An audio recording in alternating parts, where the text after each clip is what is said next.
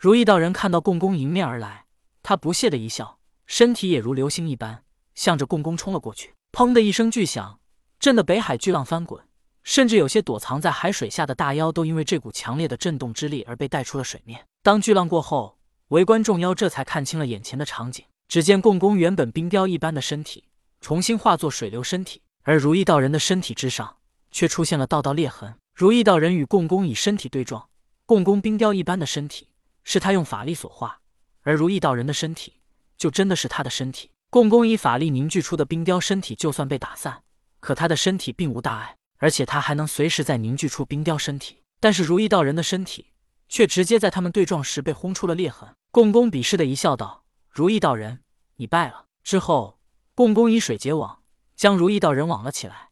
然后他又以水为绳，拉着如意道人朝着大力牛王所在的洞府飞去。如意道人在水网之中不停的挣扎，并且怒吼道：“无耻共工，不要以为能拿我来要挟大哥，我死也不会让你如愿。”共工不为所动，拉着如意道人，很快便飞到了大力牛王所在的洞府上空。共工居高临下，霸气威严的道：“大力牛，你这卑鄙小人！”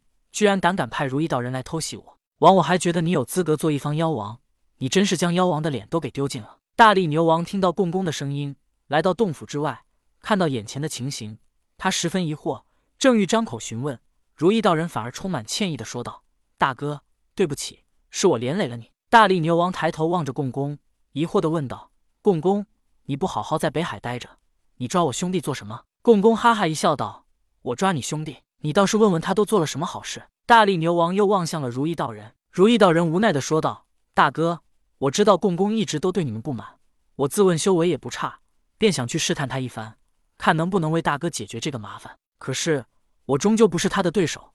大哥，你放心，我不会让他拿我来要挟你们的。我现在就自爆。”只是如意道人话没说完，共工禁锢如意道人的水网之中，又射出了一股水流，牢牢的将如意道人给捆了起来。让他无法自爆。而这时，大力牛王也看到了如意道人那已经破裂的身体。大力牛王道：“共工，放了如意，有什么要求你尽管提，只要我能答应的。”共工道：“好，我的要求只有一个，你们兄弟发誓效忠于我。”大力牛王无奈的说道：“只我一人，我可以发誓效忠你，但我不能代表所有的兄弟做这个决定。”共工道：“既如此，那你便发誓效忠我。”大力牛王道：“你以为我会上你的当吗？我发誓效忠你。”我又将我的兄弟置于何处？那不还是等于我们一起效忠你了吗？你放了如意，这个人情我欠下了。共工道：“你们兄弟俩真的演了一出好戏啊！你先是派如意道人去偷袭试探我，假如我不是他的对手，你们便可以取我而代之；假如如意道人不是我的对手，他也可以趁机逃走。就像你现在用欠了人情这一句话，轻飘飘的就想让我放过他。别说人喜欢看热闹，妖怪也喜欢看热闹。一些妖怪知道有热闹可看。”便一路尾随共工来到了这里。此时，他们听到共工说出这一番话，皆认为他说的十分有道理，觉得大力牛王和如意道人真是用心险恶。本来北海一些大妖还觉得共工仗着修为高欺负他们，内心比较厌恶共工。但他们拿共工和大力牛王兄弟这么一对比，心里的天平便倾斜了。共工这么厉害都没找大力牛王兄弟的麻烦，可是他们兄弟却不要脸皮，暗中偷袭，还想算计共工取而代之。无论是人又或者是妖。他们总愿意相信自己所看到的。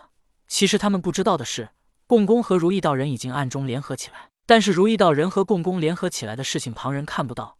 包括此时的大力牛王都被如意道人给迷惑了。大力牛王听到共工的话，只能再次问道：“你究竟怎么才肯放过他？”共工道：“北海早就流传你大力牛王讲义气，兄弟情深。既然如此，你就跪下给我磕三个头，我马上就放了如意道人。”顿了顿，共工继续道。别说你大力牛王为了兄弟，连给我磕三个头都不愿意吧？哈哈哈哈！共工绝对不会杀如意道人，所以他也是借着让大力牛王给他磕头的机会，从心里彻底击败他，让大力牛王再也生不出与他战斗的心思。被共工关在水网中的如意道人大声道：“大哥，你绝不能对他磕头！”大力牛王眉头一皱，一咬牙道：“好，我信你共工说话算话。”大力牛王扑通一声跪在地上，对共工重重磕了三个头。